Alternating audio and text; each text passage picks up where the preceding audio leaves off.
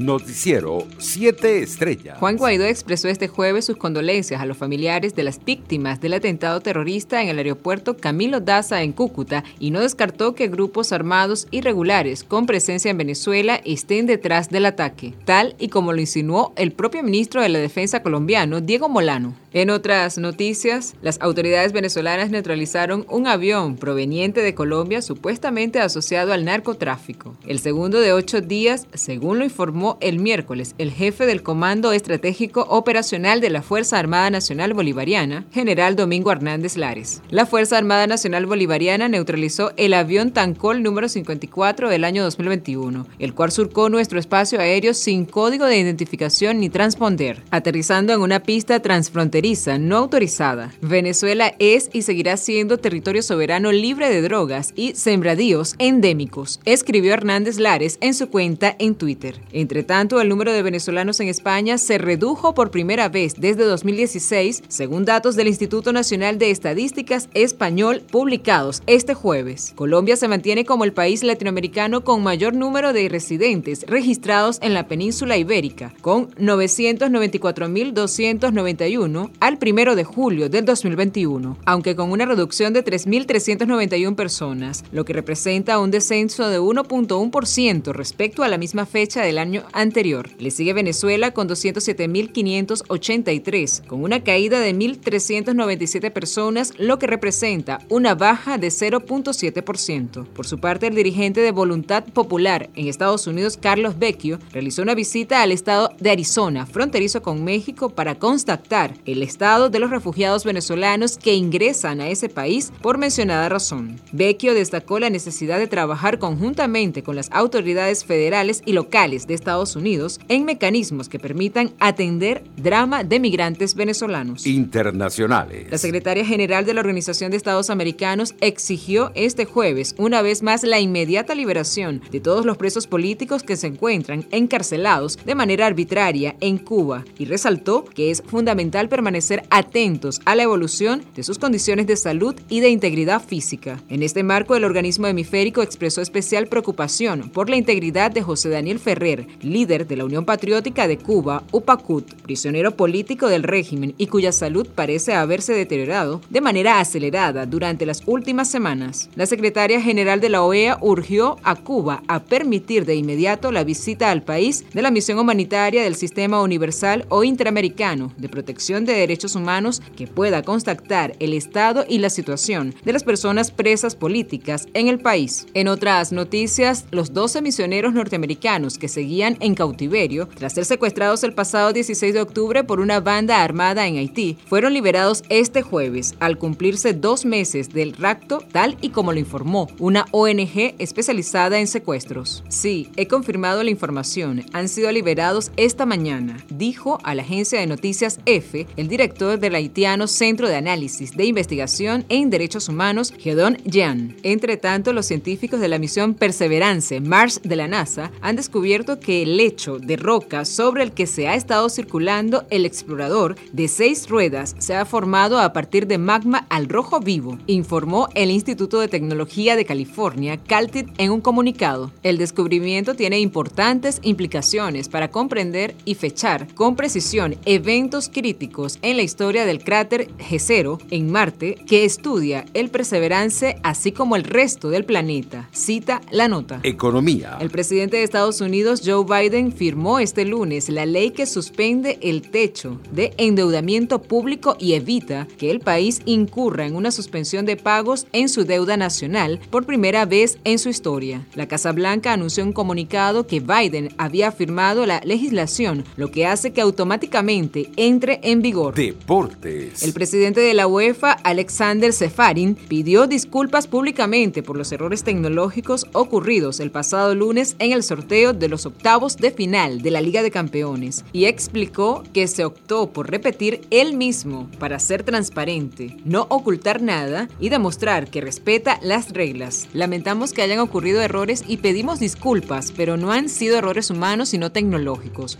Cuando tuvimos la información de que había algún fallo en el software tuvimos una reunión con los auditores y con el proveedor externo del software. Ninguno pudo asegurar en qué momento se produjo el error y ambos propusieron volver a hacer el sorteo, afirmó. Noticiero 7 Estrellas.